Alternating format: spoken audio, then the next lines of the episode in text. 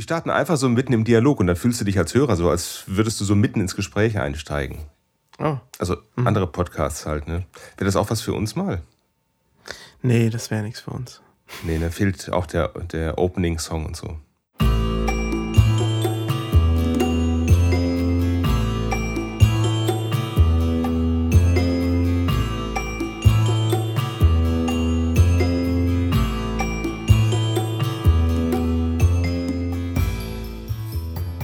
Herzlich willkommen bei Wir und Elaine, dem musikalischen Zeitreise-Podcast. Herzlich willkommen an diesem wunderschönen Samstag, an Ja. dem wir das aufnehmen. Es ist noch einigermaßen kühl, aber dein Vorschlag war, lass uns früh anfangen, früh aufstehen, damit wir hier nicht die Hitzewelle abbekommen beim Aufnehmen. Genau, deshalb 6.30 Uhr, alle schläft, wir sind hier schon am Start. Ja, ich habe mir gerade einen, einen kühlen Eistee aus dem, aus dem Kühlschrank geholt.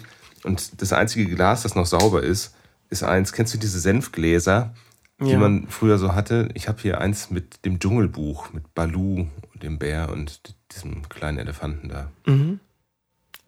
Daraus trinke ich jetzt. Interessant, ja. Wie geht's Das, dir denn? da, damit wolltest du anfangen? Da, nee, ich, ähm, nee, anfangen wollte ich mit, die starten einfach so mitten im Dialog. Das war mein Anfang. Ach so, das war schon, ja. Ja, dann bin ich ja jetzt dran, ne? Wir Ja. sind ja immer blendend vorbereitet. Ich wollte nämlich, äh, letztes Mal hast du ja Baker Street Ja. in unsere Spotify. Spotify-Playlists getan. Ich hatte dir. Äh, Ganz hatte kurz mal, ganz kurz mal, welche Playlist meinst du? Hört bitte die letzte Folge, da wird das zweimal erklärt. Ich habe eine Bringschuld jetzt hier einzureichen. Ich hatte ja angeteasert, dass ich da auch noch was zu dem Thema Saxophon habe. Und zwar hatte ich das letztens im Radio gehört vor einem Song oder nach einem Song, ich weiß gar nicht mehr. Und zwar geht es um eine andere sehr bekannte Saxophonmelodie, die du höchstwahrscheinlich kennst, von George Michael. Careless, Careless Whisper. Whisper. Genau.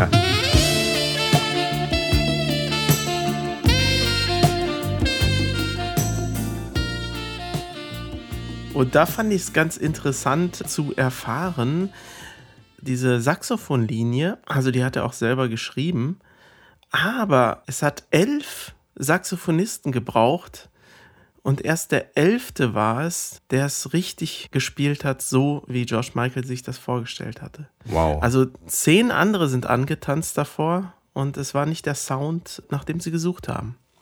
weißt du, was der Elfte richtig gemacht hat? Er Ja. sein, Ich weiß nicht. Er kam rein ohne Shirt, aber mit Hosenträgern. ja, mit, mit einer. Sonnenbrille auf Sonnenbrille, genau. und einer blonden Föhnfrisur. Und George Michael äh, sagt übrigens weiterhin, die Komplimente, die er für dieses Saxophon-Solo am Liedbeginn bekommen hat, die überwuchern alles andere, was er je an Komplimenten für seine Musik bekommen hat oder für sein Gesang. Also Dabei hat er, schon- hat er schöne Songs gemacht. Also ich fand die, die meisten Tracks waren gar nicht schlecht von dem. Also die waren immer ein bisschen süffig, sag ich mal. Ne? Sehr süß, sehr so, so auf die Zwölf halt. Ne? Also da war nicht viel mit fein und hintergründig, sondern es war einfach so, so, so platt, positiv gestimmt. Wobei er hat nachher auch etwas traurigere Sachen gemacht. Aber ich fand die Musik recht anspruchsvoll. Auch die Solo-Sachen, die er nachher gemacht hat. Was ich bemerkenswert fand, als damals Freddie Mercury gestorben ist und dann gab es dieses Konzert, äh, Live Aid hieß es, glaube ich, ne? Mhm. Ähm, wo dann Queen aufgetreten sind mit anderen Sängern, so in Gedenken an, an Freddie. Und da war auch George Michael dabei und der war extrem gut. Der hat Ja. sich extrem gut vorbereitet, ganz viel mit denen geprobt und so. Der wollte echt, dass das perfekt wird und hat das auch richtig gut drüber gebracht, das Lied, was er dann da gesungen hat. Und da habe ich echt Respekt vor ihm gewonnen, einfach als ich das gehört habe, weil das echt wirklich super gesungen war, einfach. Ich mochte dieses Freedom-Lied von ihm. Ich glaube, das mag nicht jeder so, aber ich fand das gut. Ich fand auch das Musikvideo ganz toll dazu. Das hat mich angesprochen. Hast du irgendwie ein Hobby gehabt in letzter Zeit? Elaine aufnehmen, Videodreh, Design und Label, Copy, Quadcopter fliegen, Binge-Watching, das ist mein liebstes Hobby. Ja, ich habe eins gehabt. Ich glaube, das war auch unser beider Hobby so ein bisschen, weil wir uns schon darüber ausgetauscht haben. Und das war das Hören eines Podcasts. Und zwar Ja. eines ungewöhnlichen Podcasts, würde ich sagen, und zwar der Supernasen-Podcast. Von und mit Thomas Gottschalk und Mike Krüger. Genau. Und ich habe dir, also zwischendurch, wenn ich den höre, schicke ich dir immer schon mal so ein paar Zitate. Ich gucke mal, ob ich mhm. noch eins finde. Einen kenne ich noch spontan. Was hat vier Beine und fliegt? Zwei ähm. Vögel. ja, warum, warum lacht man darüber, ne? Ja. Ich, ich finde es sehr witzig. Ah, nee, das eine war so ein politisch unkorrekter Witz. So, nee, das, das will ich jetzt hier nicht rezitieren, aber auf deren Weise, weißt du, so zwei Boomer, auf deren Weise war das echt so lustig und ähm, mhm. ah, die sind da so, so unbedarft irgendwie. Ja, vielleicht sollten wir mal ein bisschen erklären, worum es da geht und was die da so machen. Ja, also äh, Thomas Gottschalk und Mike Krüger haben in den 80er Jahren zusammen Filme gemacht. Wie auch immer es dazu gekommen ist, das wird auch erklärt in diesem Podcast. Also sind ja zwei sehr unterschiedliche Typen eigentlich und die haben dann so Klamauk-Filme gemacht. Die Supernasen, zwei Nasen tanken super und die Einsteiger. Und mein Lieblingsfilm davon, ich weiß nicht, welcher deiner ist, aber mein Lieblingsfilm. Sender Powerplay. Ja, den gab es auch noch, aber so, ja. ich, ich glaube, da hatten die aber andere Rollen, ne? Ähm, Ach so, mh, ja. Und Big Mac gab es auch noch, aber da war Mike Krüger nicht dabei. Das war nur ein Thomas Gottschalk-Film. Aber auch so ähnlich klamaukig. Aber so die Einsteiger fand ich super gut, wo die so ein mhm. Gerät haben, womit sie in jede Videokassette einsteigen können, in den Film rein und da mitspielen können. Ja, das war der, der letzte dieser Trilogie, ne? Ja, genau. Ist aber sehr, sehr gefährlich, weil wenn der Strom weg ist, dann kommen die da nicht mehr raus und dann müssen die in dem Film überleben. Und dann waren die da bei Indiana Jones, in so einem Western, beim Tanz der Vampire. Ach ja, war ein ganz tolles Ding. Er läuft auf Amazon Prime übrigens, kann sich jeder anschauen, der da Interesse dran hat. Und ja, und jetzt ist halt der Clou, sie haben ein Nachfolgedrehbuch jetzt geschrieben, viele, viele 40 äh, Jahre später oder, oder ist das mhm. eigentlich schon, ne?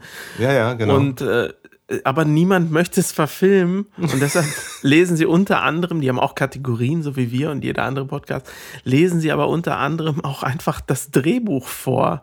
Und ich finde das wirklich köstlich. Es ist sehr lustig, ne? Man und kann sich das auch, man kann den Film auch sofort sehen, wenn man, wenn man die beiden ja. so hört. Ja, ja. Wobei jeder zweite Gag ist, Tommy weiß nicht, was ein Smartphone ist und Mike weiß nicht, was ein E-Auto ist oder irgendwie so. Also so funktioniert ja, ja. ja jeder, jeder zweite Gag, weil die halt 40 Jahre in einem Film gefangen waren und irgendwie deren Enkel sie dann wieder rausgeholt hat nachher. Mhm. Ja. ja, aber es ist total äh, lustig. Es ist sehr flacher Humor, aber die steigen auch so in Promi-Welten ein ähm, genau. Mhm. Was sie so zu erzählen haben über Promis, die sie das kennengelernt fand ich haben. ziemlich interessant, wenn man so diese Medienlandschaft damals bedenkt. Ja. Wenn Mike ja. Krüger da erzählt, da war er dann halt relativ gut im Geschäft, dann wird, wird er halt einfach gefragt, sag mal, willst du eine Fernsehsendung machen? oh ja, ich könnte mir, könnt mir vorstellen, die heißt dann so und so, Krügers Woche. Ja. Dann, ja, okay, äh, machen ja, wir. Genau. Und einmal, so einmal im Monat, dass, dass wir die machen, ja, ist okay. Weißt du, also es würde heute nicht mehr so, so einfach gehen. Da würde jemand den Markt ein bisschen, beobachten. Ein, ein Business äh, Case brauchst du. Ja, genau, genau. Marktbeobachtung und ja, das und das brauchen wir und dann soll das so und so sein. Und da fragt man doch nicht den, der es moderieren soll, einfach. Ja. Und der, der, der sagt dann, wie er sich das so vorstellt, und dann ist es einfach alles okay. Aha. Weil ich finde auch immer sehr lustig, wenn er über, über Karl Dall-Geschichten erzählt. Ja. Das, das, gefällt mir immer am besten. Wenn es über Karl Dall geht, dann weiß man, das wird gut jetzt, ne? Das, ja, ja. Das, das wird lustig. ja, ist immer sehr lustig, ja. Ja, ist schon sehr witzig. Also kann man sich echt mal geben, wenn man die Filme kennt und die beiden Typen kennt. Und ich glaube, die haben ja eine Zeit lang überhaupt nicht miteinander gesprochen oder so, ne? Oder hatten gar keinen Kontakt. Oh, das weiß ich nicht in, in, in Thomas Gottschalks äh, Biografie, diesem Herbstblond, das hatte ich mal als Hörbuch gehört, da kam der gar nicht vor. Ach, wirklich? Oder, oder in, einem, in einem Nebensatz oder keine Ahnung. Also da gab es überhaupt nichts zu Mike Krüger. War mir damals jedenfalls irgendwie aufgefallen. Das fand ich ein bisschen komisch. Und ich finde es umso schöner, dass die beiden jetzt wieder zueinander gefunden haben. Ja, und dein Hobby, außer Podcast hören? Ach du, ich habe äh, endlich wieder ein bisschen Muße gefunden, an meinen Songs zu mixen für mein Solo-Projekt. Und da muss ich mich ja mal wirklich bei dir bedanken, weil da ist irgendwie bei mir der Knoten geplatzt, sagt man, glaube ich, ne? Knoten geplatzt. Ja. Ich, ich, war total festgesteckt in den Mixen, das hat man ja manchmal. Wenn man mhm. da irgendwie 20 Spuren zueinander in das richtige Lautstärkeverhältnis und in, in die richtige Rechts-Links-Mischung bringen will.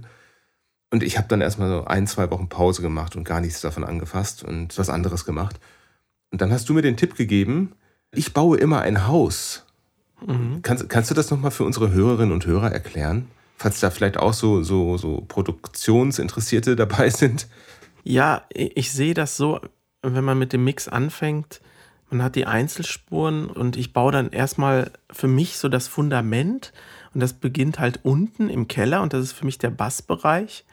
Und deshalb versuche ich erstmal so Bass und Schlagzeug so zu mischen, dass man das schon alleine hören könnte. Und das ist das mhm. Fundament, auf dem das dann steht. Und dann kommen immer die weiteren Elemente hinzu mit der Zeit. Mhm. Und dann oben äh, das Dach und so ist, ist dann der Gesang. und ja. äh, ich, ich sagte dann, glaube ich, auch zu dir, ein Haus, das muss auch stehen können, wenn nicht alles äh, komplett ist. Ne? Ja, genau. Wenn nicht alles da ist.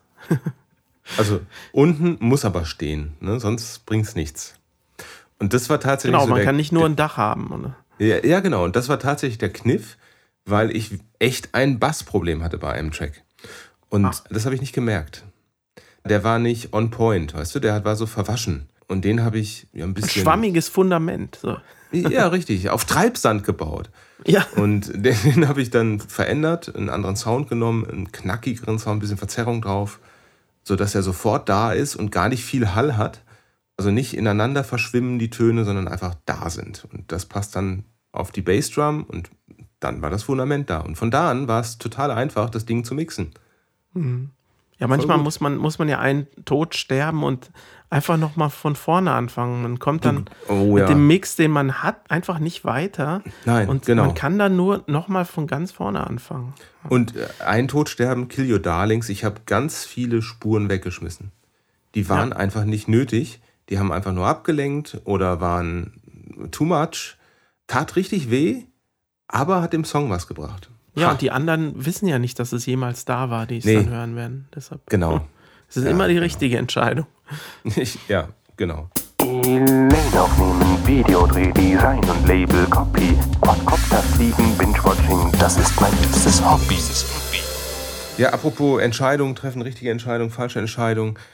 Äh, äh, sprechen wir über Rammstein? Ja. Das ist aber, ja ein musikalischer Podcast hier, ne? Ein, ein äh, genau. Und, und wir müssen vor allem vorab sagen, was wir hier sagen, ist unsere Meinung und unser Eindruck. Und das muss nicht richtig sein, sondern äh, wir wollen auch nicht verklagt werden. Ja, würde ich auch sagen. Also es ist zwar der musikalische Zeitreise-Podcast, aber um die Musik geht es jetzt in dem Rammstein-Fall relativ wenig. Ja. Tatsächlich. Alle haben es ja mitbekommen, würde ich sagen. Das ging ja selbst durch die Tagesschau und, und sowas. Ja, genau. Ja, da ist schon so viel gesagt worden. Ich weiß auch gar nicht, was wir dazu beitragen können, außer unsere Gefühle dazu. Also Staatsanwaltschaft ermittelt offenbar. Klar, du hast jetzt irgendwie zwei Parteien in Social Media. Die einen sagen, das sind alles Mutmaßungen und es gilt die Unschuldsvermutung ja, ja, ganz wichtig. Aber weißt du, was mich daran am, am meisten so ankotzt? Das hm. sind so diese Kommentare, die aus dem letzten Jahrhundert sind, wo dann, wo dann äh, äh, ich sag's anders, weil ich habe neulich das Buch von Benjamin von Stuckrad-Barre gelesen, wo es da um diese Machtstrukturen mhm. in einem vermeintlich fiktiven Sender geht, der unheimlich viel Ähnlichkeit mit dem Axel Springer Verlag hat. Und das erste Kapitel davon trägt den Titel da müssen sich die Frauen auch nicht wundern. Und das ist halt so ironisch on point. Was, was jetzt hier gerade passiert, das sind so viele Statements. Ja, naja, wenn ich da in so eine, so eine Aftershow-Party gehe, dann muss ich doch damit rechnen. Oder genau. wenn ich da, wenn ich da äh, oder Groupies gab es immer schon. Das ja, ist ja. Das macht oh mich richtig wütend. Ja. Denn das ist es ja nicht, worum es geht. Nein. Das verurteilt ja niemand, wenn eine Frau freiwillig eine nette Zeit ähm, mit der Band verbringt, sage ja, ich jetzt genau, mal. Genau. Das ist ja überhaupt nicht das Problem. Dann wäre es ja. ja. auch nie zu solchen Verdächtigungen gekommen oder dann wäre der Fall ja nie aufgerollt. Ja, genau.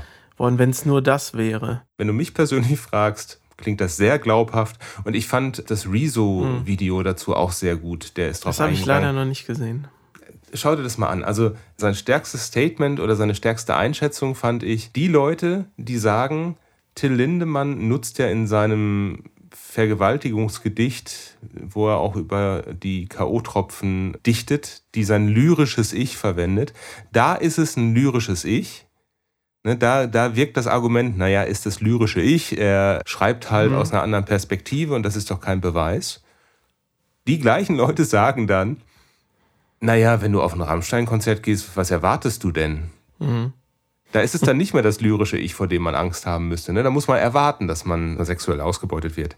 Ähm, ja, ja. Nee, nee, muss man nicht. Also sollte keiner müssen, sollte keiner Angst davor haben. Und ich bin total erschrocken, dass ein Teil der Gesellschaft das offenbar als total erwartbar empfindet, dass es Übergriffe gegen Frauen gibt. Und man hat ja jetzt auch ein bisschen in den Statement des Schlagzeugers und so gehört, dass das jetzt nicht eine Bandaktivität äh, wirklich ist. Also so, so, scheint es zumindest. Es geht halt ja. halt nur um, um, eine Person, die offenbar auch diese Machtsituation da irgendwie ausnutzt oder ich, den das dann irgendwie anmacht oder so ich, scheinbar. Ne? Ich, ich spreche jetzt, ich spreche jetzt mal als jemand, der mit einer Band schon mal auf der Bühne stand. Hättest du das mitbekommen oder hättest du das nicht mitbekommen, wenn so ein ja, ich hätte es mitbekommen. Du hättest es irgendwie mitbekommen. Ne? Das heißt, du hättest es wahrscheinlich, wenn jemand von uns das gemacht hätte, oh Gott, nein, allein der Gedanke ist schlimm. nein, aber wenn jemand sich wirklich daneben benommen hätte aus der Band und potenzielle Straftaten begeht, dann hättest du das mitbekommen. Und dann hättest du dich bewusst dafür entschieden, nicht zu handeln. Oder mhm. du hast es versucht und es hat nicht geklappt, aber könntest belegen, dass du es versucht hast. Vielleicht ist auch, ja. ich habe keine Ahnung. Also den Vorwurf das, kann man dann hypothetisch wahrscheinlich machen, falls und es wird, das jetzt alles bewahrheitet. Genau. Und diese Live-Struktur, die geschaffen wurde, um dort eine eine, hm, ich muss auch wieder aufpassen, was ich sage. Also wenn mhm. wir als Band eine Konzertreise hätten und diese Konzertreise dient als Konstrukt dafür, dass Übergriffe strukturell vorgenommen würden, dann wäre das ja ein Vehikel dafür. Mhm. Und das müssen ja Menschen mitbekommen in dem Umfeld der Veranstaltung, der Organisation und so weiter und so fort. Was man äh, aber auch sagen muss, äh, Bands dieser Größenordnung, ich kenne das auch von anderen Bands, Mötley Crew oder so, die reisen alle einzeln an, treffen sich mhm. nur auf der Bühne, und mhm. gehen dann wieder ihrer Wege. Das, also das gibt's auch, weil du denkst jetzt natürlich an so ein Bandgefüge, alle fahren in einem Auto irgendwie zum, zum Konzert. Äh, ja. Das ist, glaube ich, kann ich mir auch vorstellen, dass das schon ein bisschen distanzierter so, so alles ist und dass jeder so seine Privatsphäre auch haben will. Ja, das also vor und nach ja. dem Konzert. Aber äh, ja, trotzdem, ich denke schon, dass man es trotzdem einfach mitbekommen muss. Wenn einer aus einer Band Scheiße baut, sind die anderen ja je nach Rechtsform mit dran. Und weißt du, was Rammstein für eine Rechtsform hat? Nee, ich könnte mir vorstellen, dass es so eine GmbH ist. Das ist die Rammstein GBR. Oh, so wie wir. So wie wir, genau. Und deswegen habe ich mir so diesen Gedanken gemacht, was ist denn, wenn einer von euch mal so richtig Scheiße baut, bauen würde, Konjunktiv. Also ich, also, ich habe mal nachgeguckt. Mhm. Also bei einer GBR haften alle Gesellschafter gemeinsam, unbeschränkt und mit dem individuellen Privatvermögen. Also hier geht es jetzt nicht um, um Strafrecht, mhm. hier geht es nicht um Strafrecht, hier geht es um Schadenersatz. Das heißt, wenn hier nachgewiesen werden könnte, ich bin kein Jurist, ne? das ist jetzt meine, meine Laieneinschätzung, wenn hier nachgewiesen mhm. werden könnte, dass jemand das mitbekommen hat und geduldet hat oder unterlassene Hilfeleistung, wie auch immer, oder dass diese Tour oder was auch immer ein Vehikel dafür war, dass hier missbräuchliche Strukturen aufgebaut werden konnten, dann glaube ich schon, dass ein Haftungsanspruch gegen die GBR entstehen kann. Und dann, liebe Freunde, gute Nacht. Dann ist mhm. das Häuschen weg, ne? Und äh, ganz ehrlich, wenn sich das als wahr herausstellt, dann auch völlig zu Recht. Weil das kann ich doch nicht decken. Mhm. Das, geht, das geht doch alles nicht. Ja, interessante Punkte. Da hätte ich jetzt, und sowas habe ich jetzt gar nicht gedacht. Aber die haben ja auch wirklich schon viel Kohle gescheffelt. Also ich glaube, selbst wenn es das Ende der Band jetzt wäre oder so und die auch noch Strafe zahlen müssten, ich glaube, dass es denen immer noch nicht schlecht gehen wird finanziell. Nur meine persönliche Einschätzung, mutmaßliche Einschätzung. Ja, das wird wahrscheinlich so sein, aber es, es, es würde wahrscheinlich wehtun und das dann ja. zu Recht, wenn es sich als wahr herausstellt. ich fühle mich total betrogen als ehemaliger Fan der Band, weil immer wenn mir irgendjemand gesagt hat, boah, diese platten Scheißtexte, diese, diese dicke Titten und so weiter, dann habe ich gesagt, bin ich in die Bresche gesprungen, habe gesagt, ey, erkennt ihr denn nicht diese feine Ironie, die genau diese Sichtweise kritisiert und äh, diese misogenen Strukturen und der Gesellschaft einfach so auf den Punkt bringt und, und darstellt, das ist, das ist doch meisterhaft. Und äh, ja, nee, finde ich jetzt, nee, ich nehme das zurück. Ihr hattet ja, recht. aber es gibt ja trotzdem auch so Lieder wie Ohne dich zum Beispiel. Ja, mit, mit einem ganz tollen Text, wo nichts ironisch und nichts komisch und nichts Ja. schlimm ist. Das ist einfach, da kann man ja wirklich sagen, das ist schöne Lyrik äh, oder sonst was. Aber ja, du als Rammstein-Verteidiger da in dem Fall kommst du jetzt bestimmt besch bescheuert vor. ja, ziemlich. Also echt betrogen komme ich mir vor. Aber ich bin hier nicht das Opfer. Alles, Ja. alles okay. Für viele Menschen ist jetzt Rammstein wahrscheinlich gestorben. Mhm. Und jemand anderes ist auch noch gestorben. Eine Oh ja. Sängerin.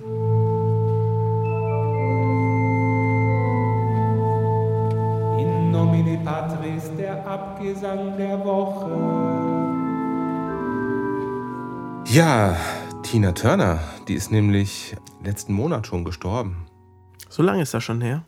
Ja, am 24. Mai ist sie gestorben in der Schweiz, in Küsnacht am Zürichsee. Sehr, sehr schöne Gegend dort. So lange fallen wir auch schon an unserem Abgesang hier, ne?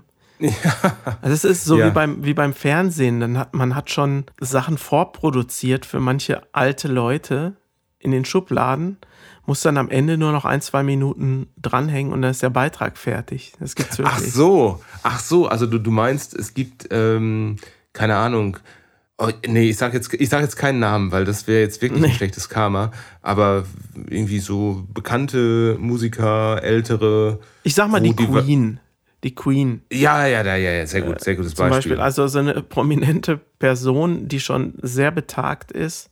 Hm. Und da hat man halt schon den Film fast fertig und muss dann nur noch die aktuellsten Bilder äh, hinzu und dann kann man auch so schnell so ein Porträt fertig haben dann, weißt du? Hm.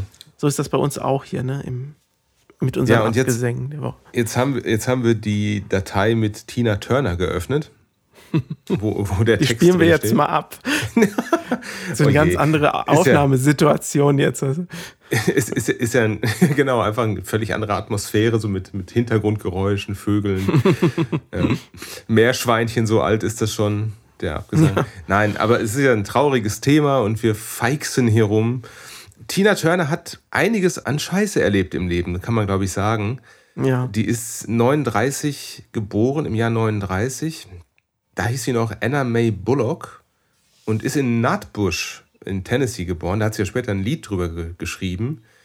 Und ja, was man so liest oder sehen oder hören konnte, ist sie in eher ärmlichen Verhältnissen aufgewachsen. Und Kindheit und Jugend, die war auch schwierig. Das ist dann aber auch nicht besser geworden. Hat sehr schnell ihren, ihren Spaß an der Musik gefunden und ist dann als Background-Sängerin bei den Kings of Rhythm eingestiegen. Und da hat sie dann Ike Turner kennengelernt, der dann später auch ihr Mann werden sollte. Und das war dann eine Fortführung des negativen Lebenslaufs irgendwie, weil die Ehe mit Ike Turner halt sehr gewaltvoll und toxisch war. Was man auf der Bühne gar nicht so mitbekommen hat. Ähm, also wenn man die Lieder so hört und sieht, die sind ja alle sehr beschwingt, äh, energiegeladen. Aber hinter den Kulissen war das alles andere als schön. Mich erinnert das so ein bisschen an die Michael Jackson-Situation mit seinem Vater. Weißt du? Oh ja. Das, mm. äh, einerseits ist das sein größter Förderer gewesen, weißt du, aber er hat ihn auch am meisten kaputt gemacht. Und ich glaube, Ja. der Ike hat sie ja auch total gefördert, ne? Und, und Ja, sicherlich, wär, genau. Wäre sie Ja, gar nicht schon. da gelandet ohne ihn, wo sie am Ende war, ne? So als Sängerin. Jetzt, jetzt können wir sie nicht mehr fragen, ob sie das heute nochmal so machen würde.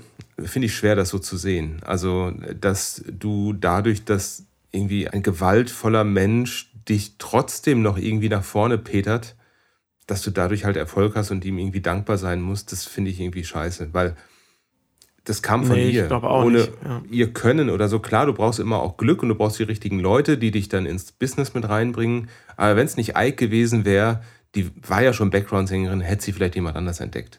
Oder sehr wahrscheinlich sogar. Sie hat ja eine sehr gute Stimme gehabt. Ähm, also insofern, glaube ich, muss das gar nicht der zwingende Weg gewesen sein zum Erfolg. Der hätte auch anders Erfolg gehabt. Da bin ich mir ziemlich sicher.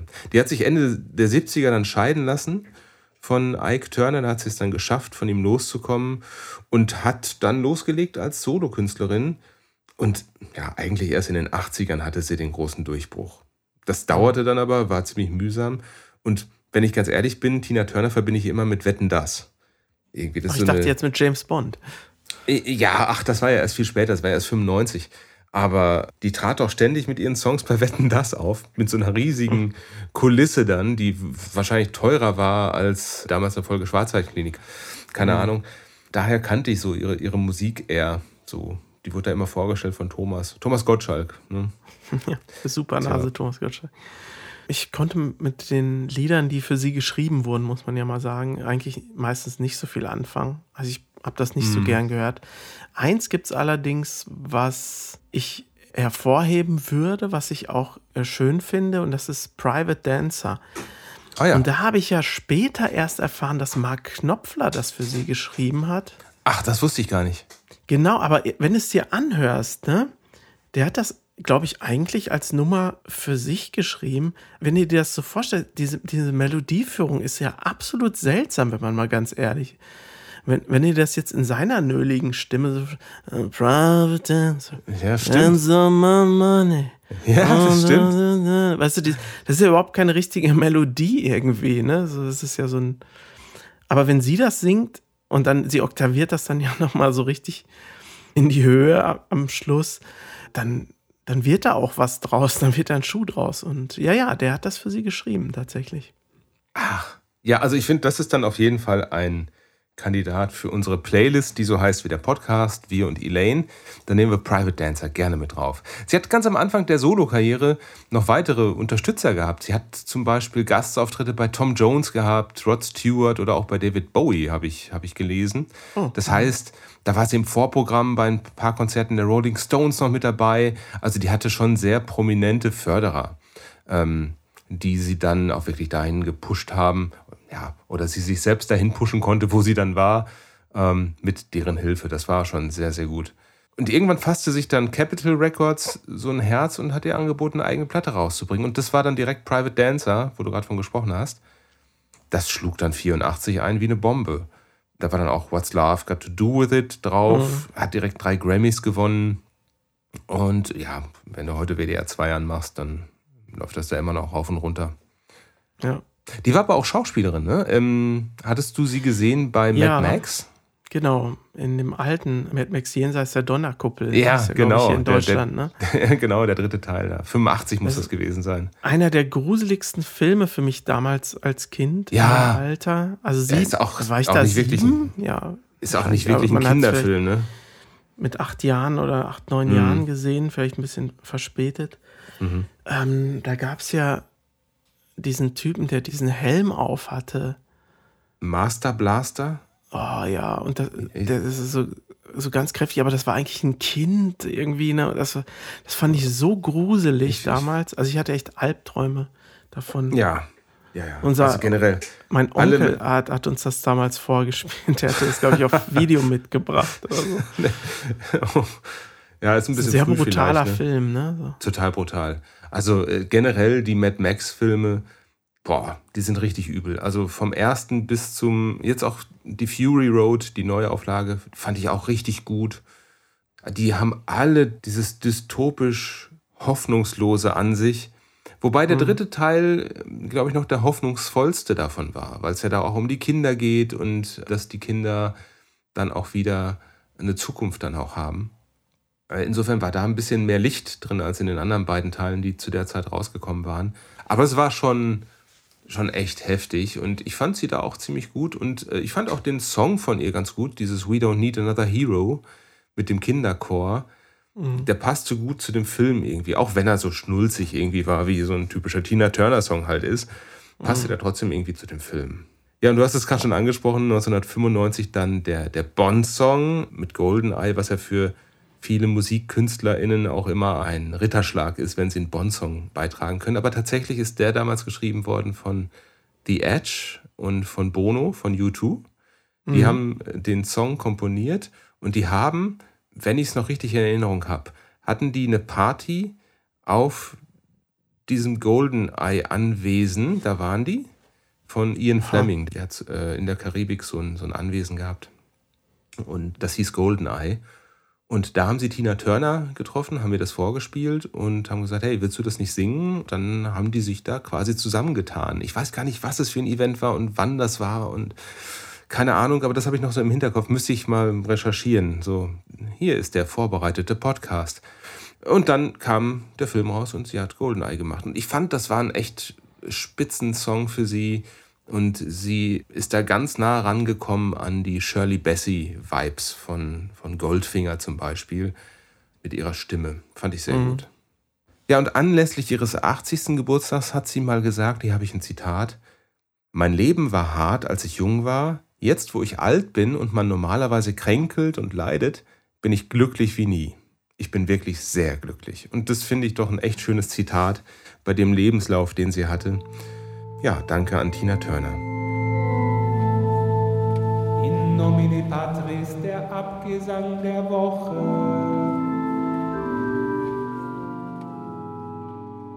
Es ist echt warm geworden, schon hier bei mir in meinem kleinen Arbeitszimmer. Die Sonne knallt so langsam. Ja, da wünscht man sich ein Boot, ne? man wünscht sich ein Boot, man will einfach nur noch an einen schönen Strand, einen leckeren Cocktail und zwei Songs, die man gerne hört. Die Apokalypse-Insel. Ja, wenn du mit mir auf eine einsame Insel fahren würdest, auf die Apokalypse-Insel, was würdest du denn für einen Song mitnehmen? Passt ganz gut, glaube ich, zum Thema Hitze, denn in der Hölle soll es ja auch extrem heiß sein. Oh, oh. Mutmaßlich, wir waren noch nicht da. Und zwar äh, habe ich einen Track mitgebracht, namens Lucifer. Ah, Alan Parsons? Alan Parsons Project. Ach, wie geil. Dann kann Ganz ich es von genau. meiner Liste runternehmen. Toll.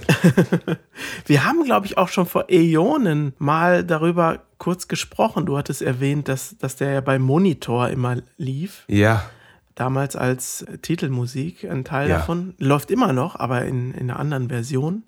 Ist immer noch Lucifer tatsächlich, was da läuft, in einer Coverversion.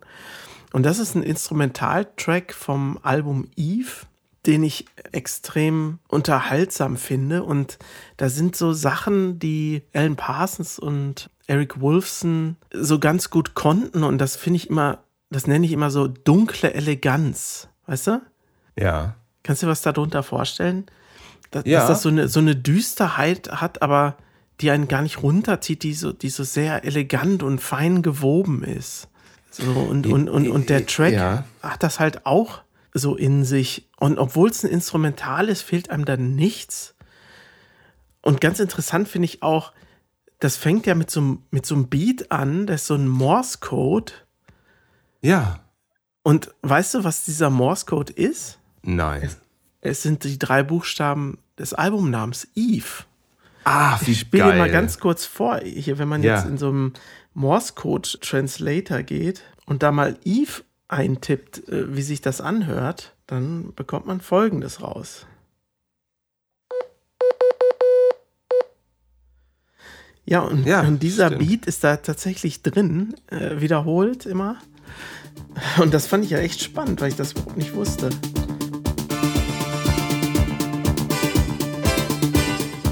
Nein, das ist mir völlig neu. Das ist ja toll. Also an dem Song gefällt mir vor allem auch, gefallen mir die Toms.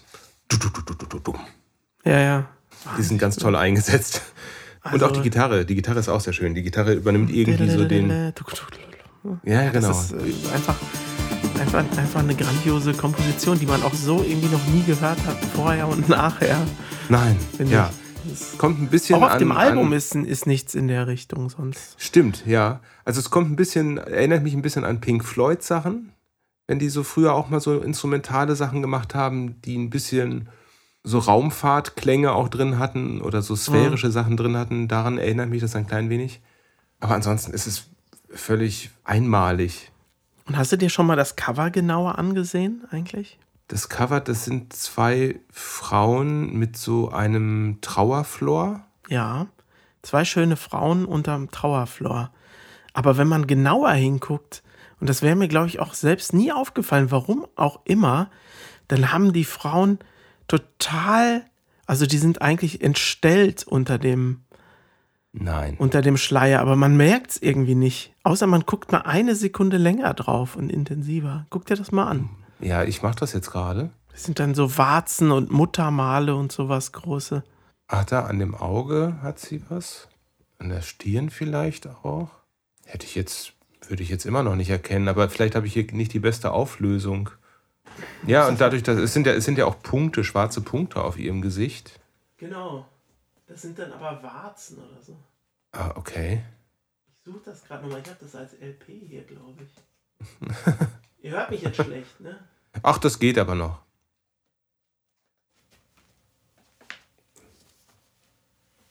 Das wird wieder eine Schneideorgie, du. Da ist es, ja, ja. Durch diese Punkte sieht man das gar nicht so. Auf der Stirn und, unter dem Mund der rechten Dame und, und auf der Lippe, da sind überall solche Hautveränderungen.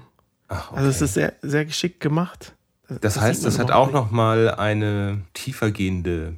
Genau, auf dem Backcover übrigens auch. Da ist noch eine andere Frau mit dem Schleier und die hat auch ein ganz vernarbtes Gesicht darunter. Ach, okay, das ist ja interessant. Was, was will uns der Künstler damit sagen? Tja, soweit habe ich nicht recherchiert heute.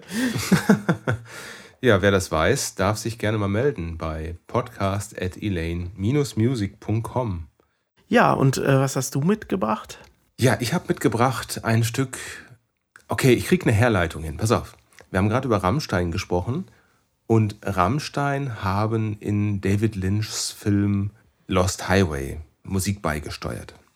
Und der Song, den ich heute mitnehme, der kommt auch in Lost Highway vor. Das mal so als Einleitung. Er heißt Song to the Siren. Das ist ein Lied, das eigentlich 1967 komponiert wurde von Tim Buckley zusammen mit Larry Beckett, sind US-Künstler. Und so richtig bekannt wurde es aber erst durch die Coverversion von der Band This Mortal Coil. Das ist eine Band, die ja, die ich immer so in Verbindung bringe mit so Dead Can Dance. Die klingt ein bisschen. Kam die So- nicht auf, so- auf 4AD raus auf dem Label? Ich glaube ja. Ja, das ist richtig. Der Mitbegründer des Plattenlabels ist Ivo Watts Russell. Und das ist ein Musiker von This Mortal Coil. Also es ist eigentlich sein Musikprojekt gewesen. Und der ist Mitbegründer von 4AD gewesen, die dann auch Dead Can Dance rausgebracht haben.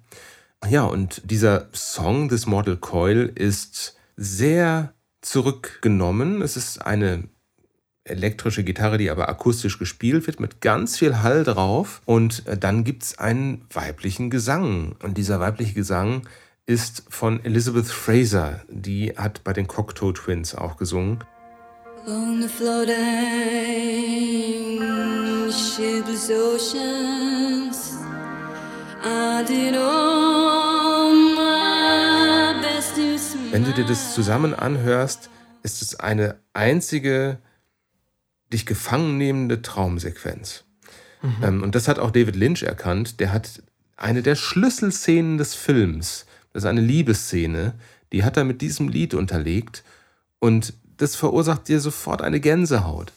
Und ich habe das Lied jetzt neulich durch Zufall wieder entdeckt und es hat mich sofort in den Bann genommen. Ich habe es in Dauerschleife gehört und es gibt dir auf der Stelle eine ganz besondere Atmosphäre, so eine zeitlose Atmosphäre. Das ist ein bisschen traurig, ist aber auch sehr hoffnungsvoll. Und äh, inhaltlich geht es darum, dass man. Also hat es eine dunkle Eleganz sozusagen. Es hat eine dunkle Eleganz und ich glaube, wir sind da einem Folgentitel ganz, ganz nah auf der Spur. Ich gucke gerade mal, ob ich hier eine Beschreibung finde, was, was andere dazu sagen, wie sie es beschreiben würden.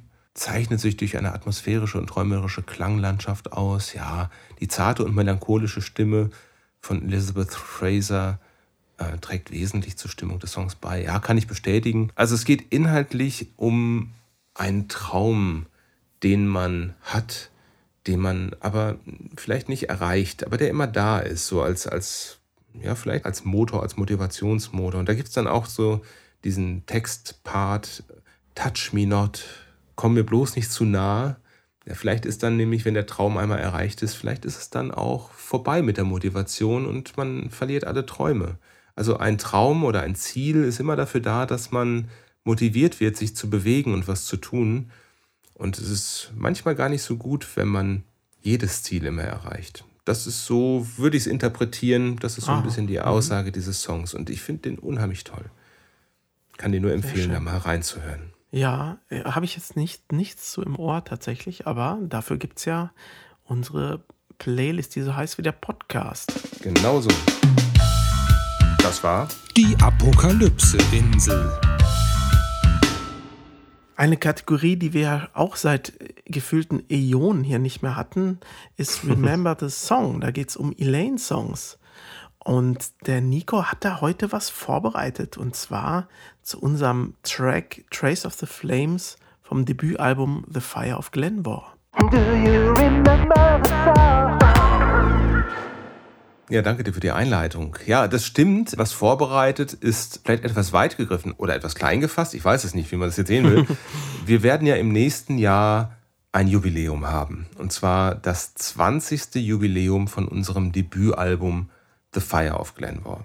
Wahnsinn. Ähm, das ist schon so lange her. Und ich hatte ja in einem der, ich glaube im letzten Jahr habe ich schon erzählt, dass ich zwischendurch immer mal mir ein bisschen Zeit nehme und die Bandgeschichte zu dieser Zeit herum, wie es zu der Entstehung des Albums kam und zu den ersten Tourneen, das mal festzuhalten, aufzuschreiben, Gedanken zu teilen, vielleicht auch mal ein paar alte Fotos auszugraben.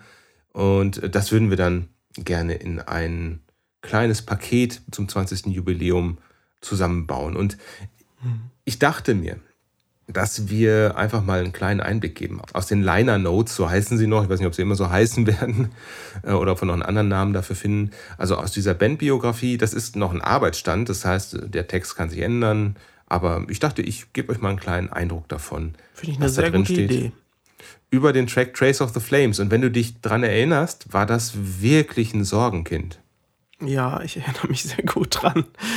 Wie lange wir an diesem Lied noch, als wir dachten, es wäre schon fertig, im Nachhinein gesessen haben, ist ja wirklich exemplarisch.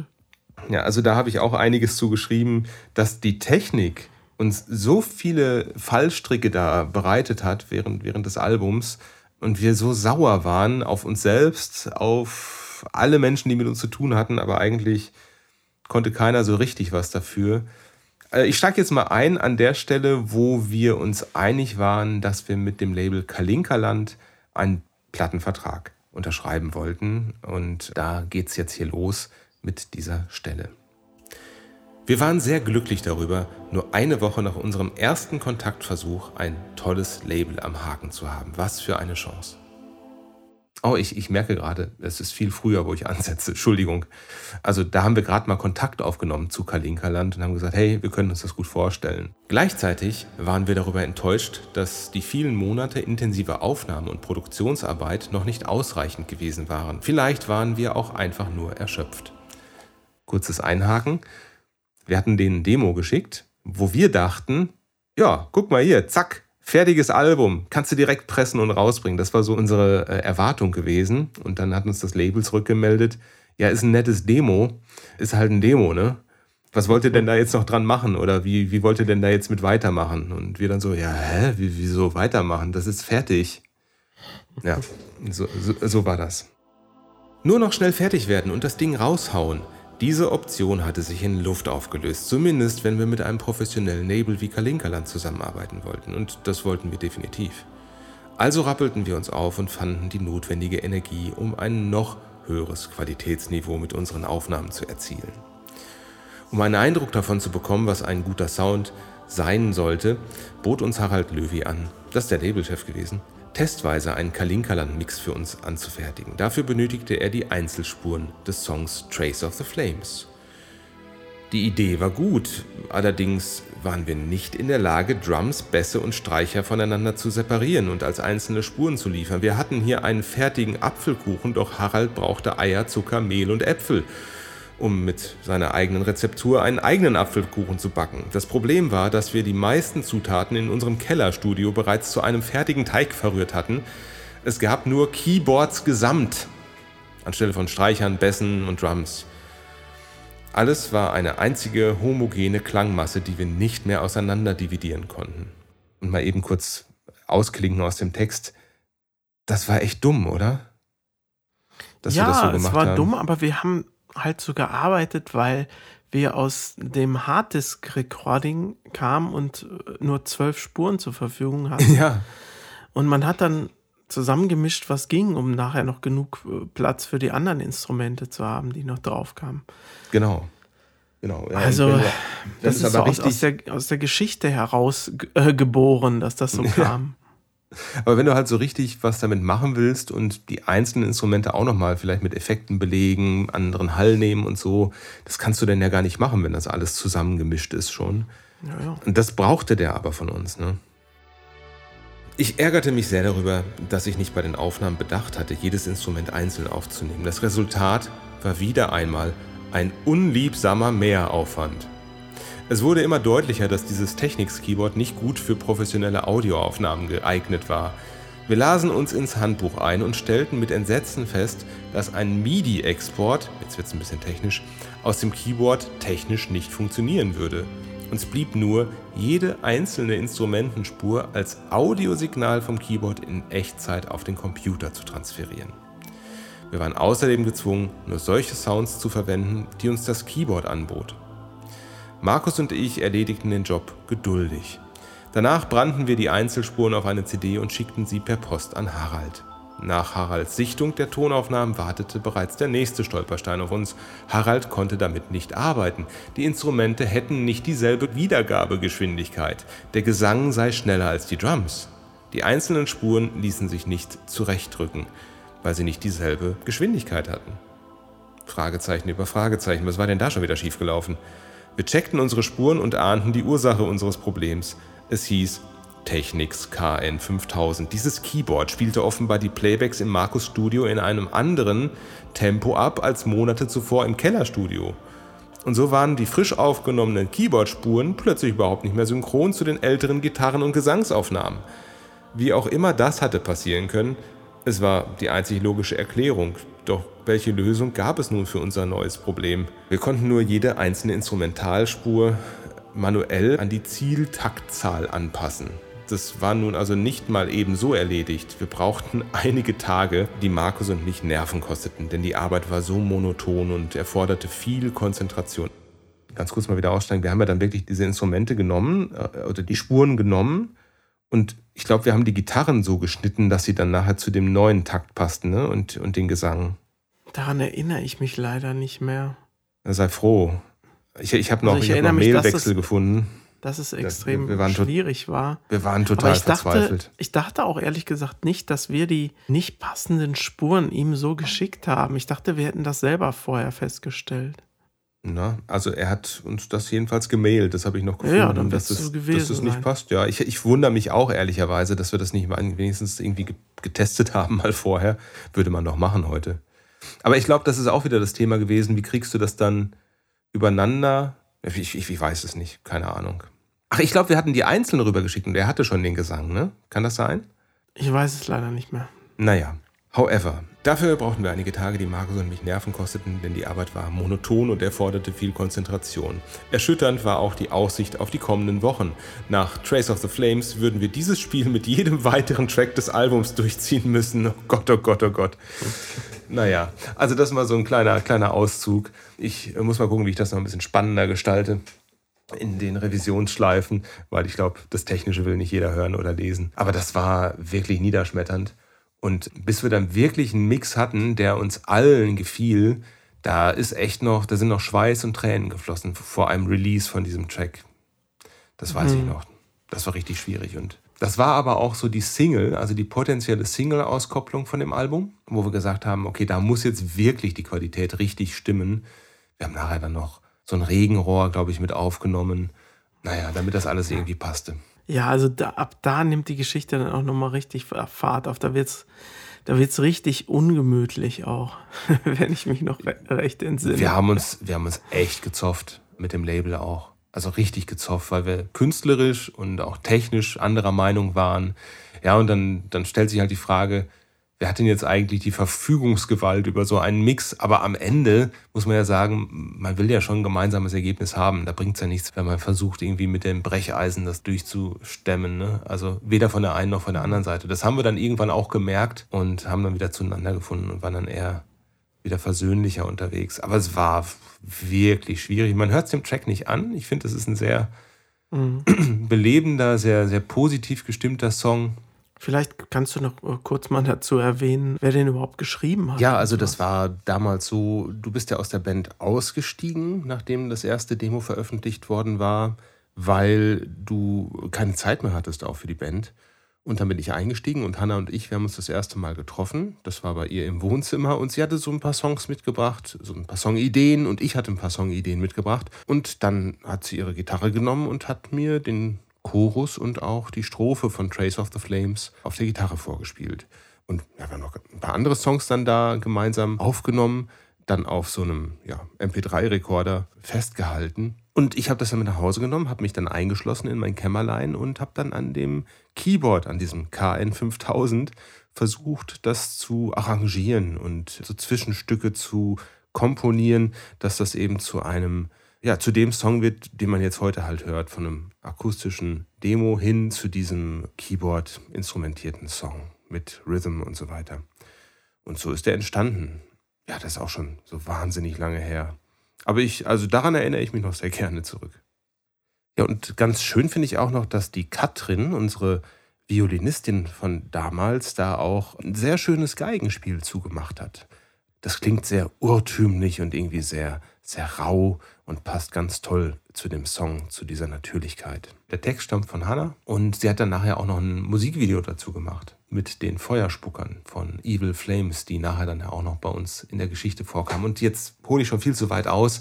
Aber Trace of the Flames, wenn ich das höre, dann ist es irgendwie für mich das erste Elaine Single-Ding, auch wenn es nie als Single rauskam. Aber es fühlte sich immer so an wie eine Auskopplung. Wir haben es auch auf der Bühne eigentlich bei jedem Auftritt gespielt, wenn wir gespielt haben, weil das so unser Wiedererkennungssong war. Das und Crystal Clear Water, ne? Das, Ja. das genau. war ja auch auf vielen Samplern äh, drauf. Dann. Stimmt, stimmt. Das haben einige sogar mitgesungen dann nach den ersten Konzerten, was uns total gewundert hat. Woher kennen die das? ja. Ja, Aber ich würde genau. an deiner Stelle die Liner Notes nicht so sehr kürzen. Also ich denke mal, die Leute, die das interessiert, die möchten dann auch gern so ziemlich alles erfahren und alle Infos kriegen, die es damals so gab und an die wir uns noch so erinnern. Also ich würde da nicht so viel kürzen. Wahrheit. Ja, okay, ich schau mal. Das ist auch, wie gesagt, ein erster Wurf. Und ihr dürft ja auch noch euren Senf dazu beitragen. Sehr gerne sogar. Ja, das ist Trace of the Flames und den Song nehmen wir jetzt gerne auch mit auf unsere Playlist, um ihn euch nochmal vorzustellen. Aus dem Jahr 2004, jetzt 19 Jahre alt.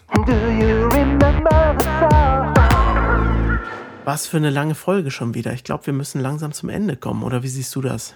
Ja, die Temperaturen steigen und ich würde gerne noch mal was Kaltes trinken nachher. Dafür bräuchte ich entweder eine Pause oder wir hören einfach auf für heute und machen beim nächsten Mal weiter. Wir haben heute übrigens den letzten Podcast der vierten Staffel. Es ist Folge 48 und ich glaube, wir müssen mal über eine Sache sprechen, Markus. Ja, Bist du offen für ein offenes und ehrliches Gespräch unter Auf jeden zwei Fall, Musikern? Ja. Wir haben unseren Podcast hier 2020 gestartet. Das war während der Pandemie und das wollten wir machen, um unseren Hörerinnen und Hörern so einen Einblick zu geben bei der Entstehung unseres nächsten Studioalbums. Damals hatten wir gerade das Legends of Andor Soundtrack-Album rausgebracht und Blackwell war noch in weiter Ferne. Inzwischen ist Blackwell ja raus, ist ja letztes Jahr im November rausgekommen. Ja, und ihr, liebe Hörerinnen und Hörer, wisst ja jetzt in etwa, wie wir mit unserer Band Musik schreiben, produzieren, aufnehmen, veröffentlichen. Da haben wir euch ja überall dran teilhaben lassen. Das heißt aber auch, dass wir zunehmend weniger über Elaine sprechen hier und immer mehr über Alltägliches und auch so Retro-Zeugs, was ja auch in Ordnung ist, aber irgendwie nicht mehr so den Elaine-Bezug hat. Und deswegen haben wir uns entschieden, Markus und ich, 50, das ist eine ganz tolle Zahl. Und wir werden jetzt hier nach dieser Folge noch zwei weitere reguläre Folgen aufnehmen von Wir und Elaine, damit die fünfte Staffel anreißen. Aber dann werden wir den Podcast in so eine Art kleinen Kryoschlaf fallen lassen. Das heißt, wir werden keine monatlichen Folgen mehr haben. Aber immer dann, wenn wir euch als Band Elaine irgendwie ein paar Neuigkeiten mitgeben möchten, ne? wenn es was Neues gibt, dann sind wir wieder da. Vielleicht mal mit einer kurzen Folge, ganz unregelmäßig. Dann hört ihr uns wieder. Deshalb ist es ganz wichtig, dass ihr jetzt an der Stelle, wenn ihr uns gerne hört, den Podcast abonniert, da wo ihr gerade seid. Ob das jetzt bei Apple Podcasts ist, ob das bei Spotify ist oder bei Deezer ist oder wo auch immer. Drückt auf Folgen. Ihr dürft uns gerne auch bewerten bei Spotify oder bei den anderen Podcasts. Wir freuen uns sehr über eine 5-Sterne-Bewertung.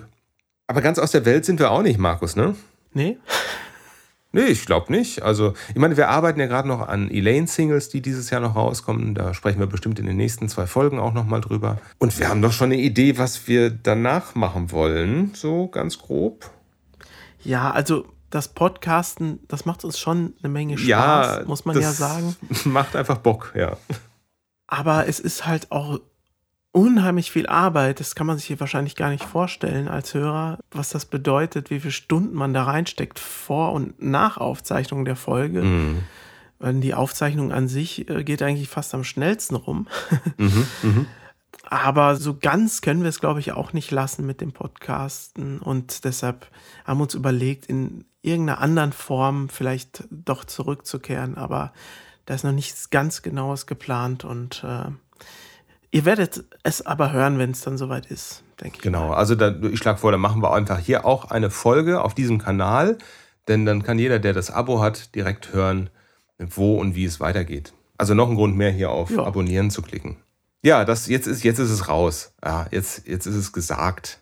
Ja, diese Folge haben die Hörer noch genossen. Zwei weitere werden sie auch noch genießen können. Also äh, ist es nicht ganz so schlimm, als wenn man sagt, ach übrigens, das war jetzt die letzte Folge.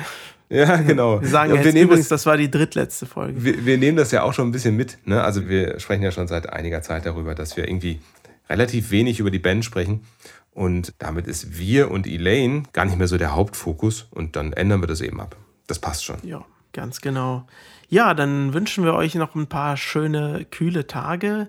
Ich glaube, Ja. morgen, also am Sonntag, ich weiß nicht, wann der Podcast rauskommt, soll es ja noch mal richtig heiß werden und dann werden die Temperaturen etwas milder. Da freue ich mich persönlich schon drauf. Es wäre zu hoffen.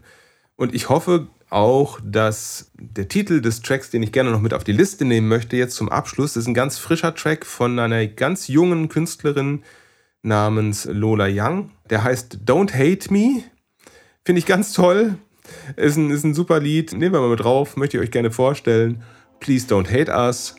Äh, we we, dem we like you.